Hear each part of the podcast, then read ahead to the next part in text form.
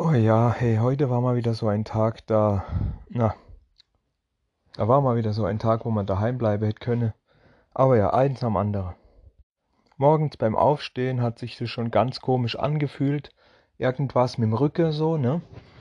Es fühlte sich einfach an sich schon sehr komisch an äh, beim Aufstehen und hat schon so komisch gezogen und irgendwie da gedacht, oh scheiße, da muss man aufpassen, da kommt sicher noch was. Und wer hätte es nicht auch geahnt, bei der großen Fahrt ein ganzer Haufe schwere Scheiße, ja, richtig schwere Scheiße zur Post bringen müsse. Ich habe mir zwar jemand mitgenommen, aber trotzdem hat es nichts geholfen. Ich habe hab etwas aus dem Auto rausgehoben und zack hat's mir den Schlag in der Rücke verpasst.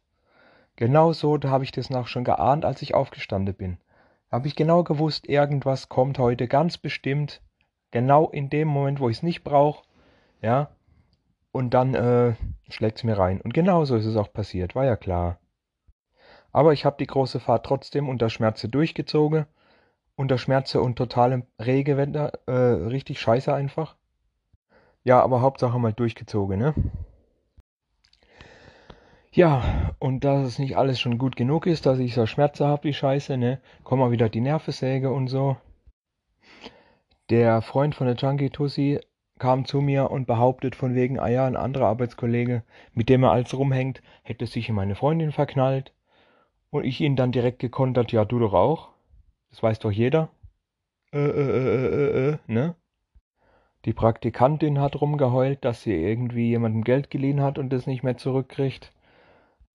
Also einfach alles, einfach alles nur wieder unnötig viel Stress und Gejammer und Gedöns und das, wo ich sowieso schon Schmerzen hab ja, hier ist es immer wieder das Gleiche, wenn man komplett am Arsch ist, abgefuckt, genervt, krank, Schmerze oder sonst was. Entweder kommen die Leute dann absichtlich und fucken einen ab, weil sie es merken, oder man empfindet es einfach nur anders. Ja, ich weiß es nicht, aber das hat mich halt alles so hart genervt einfach.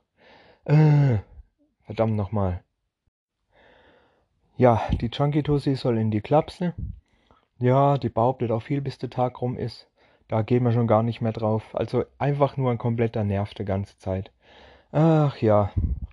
Meiner Freundin ging es dafür viel besser. Die war nämlich, äh, war nämlich unterwegs äh, und hat sich ein paar kleine Wälbsche angeschaut.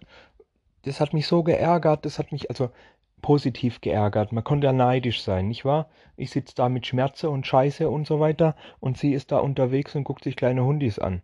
Sie schickt mir auch andauernd im WhatsApp Bilder von denen kleine süße knuffige Hundis, Hundis, ja.